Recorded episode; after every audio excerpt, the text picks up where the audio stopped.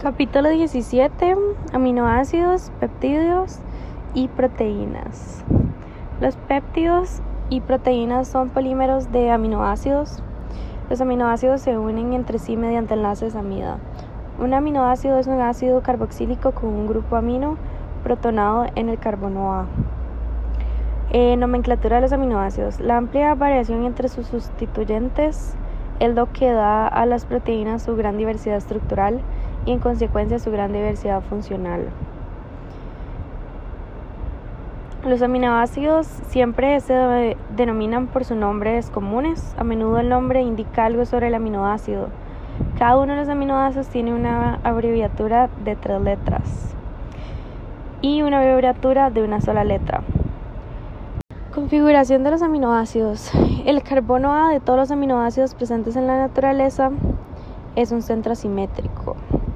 Un aminoácido dibujado en la proyección de Fischer con el grupo carboxilo en la parte superior y el grupo R en la parte inferior del eje vertical es un D aminoácido. Si el grupo amino está a la derecha y un I aminoácido, si el grupo amino está a la izquierda, a diferencia de los monosacáridos, en los cuales el isómero D es el que aparece en la forma natural. La mayoría de los aminoácidos presentes en la naturaleza tienen configuración I.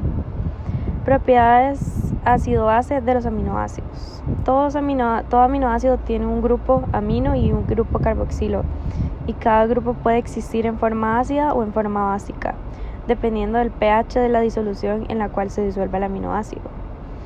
Los grupos carboxilos de los aminoácidos tienen valores de pKa de aproximadamente 2 y los grupos aminos protonados tienen valores de pKa cercanos a 9. El punto isoeléctrico.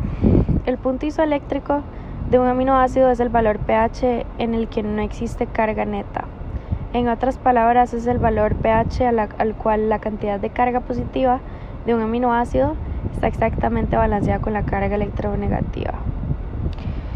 El PL de un aminoácido que no tiene una cadena lateral ionizable está en el valor medio de sus dos valores pKa. Separación de aminoácidos. Una mezcla de aminoácidos se puede separar por varias técnicas diferentes. La electroforesis y la cromatografía de intercambio iónico son de estas técnicas. Eh, cromatografía en papel y en capa fina. La cromatografía en papel separa los aminoácidos según su polaridad.